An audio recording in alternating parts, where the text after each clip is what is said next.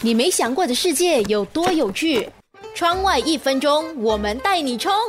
在外太空，人的食欲是否会下降？科学家至今还不清楚，在太空低压失重的情况底下，对人的味蕾到底会发生怎样的变化？但是人的味觉似乎变得不太敏感，这有可能与我们口腔中液体流动的方向产生变化有关。一些宇航员还提到有头胀脑塞的感觉。